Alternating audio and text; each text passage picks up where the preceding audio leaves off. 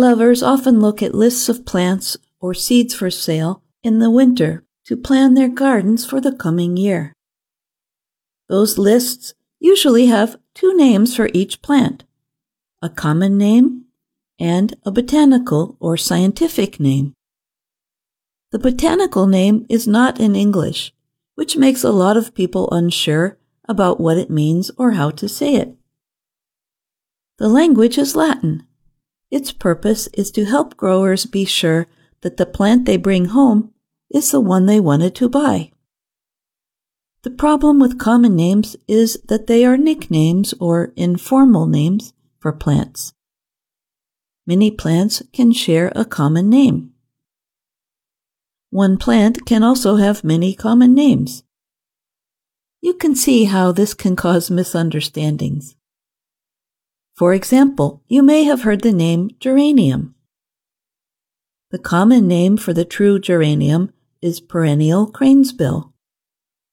The container plant people call the geranium is actually a pelargonium.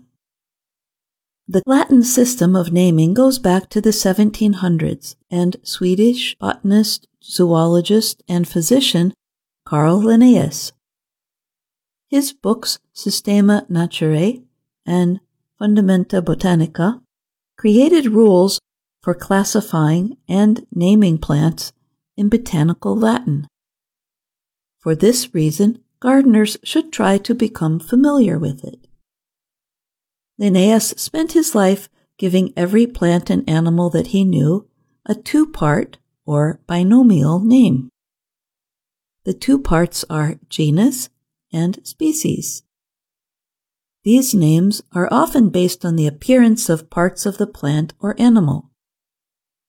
Linnaeus's International Code of Botanical Nomenclature sets rules for how plants should be named. They include 1. A plant name must start with a capitalized genus. 2. The second part of the name is the species, written in lowercase usual letters. And 3. Next, the name includes either a variety, if the plant is found in nature, cultivar, if the plant is created by a breeder, or hybrid name, if it is a cross between two plants, and X is used. The International Botanical Congress has gathered every six years to examine and decide on new naming questions. The questions come up because of new genetic research and scientific findings. After all, Linnaeus did not have modern microscopes or DNA testing laboratories to decide which plants are related. For example, bleeding hearts, once officially called Dicentra spectabilis, were moved into the newly created Lamprocapnos genus several years ago. Their name is now Lamprocapnos spectabilis. The snapdragon, a popular garden flower, was once in the Antirrhinum genus. The Congress moved it into the plantain family, Plantaginaceae. Since no group controls the use of common names, the same plant may have several. Take Rudbeckia hirta. Some call it a black-eyed Susan. Others say it is a yellow oxeye daisy, and others know it as the gloriosa daisy. Ask a garden center employee for a snowball bush, and you might walk out with a hydrangea arborescens or a viburnum plicatum. There is a big difference. The first one has large round flower heads that bloom in the summer.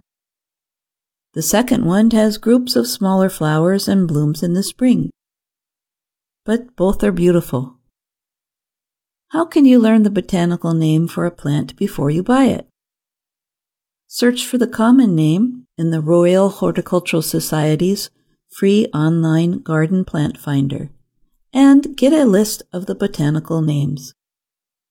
You can also search for a botanical name and learn the common names.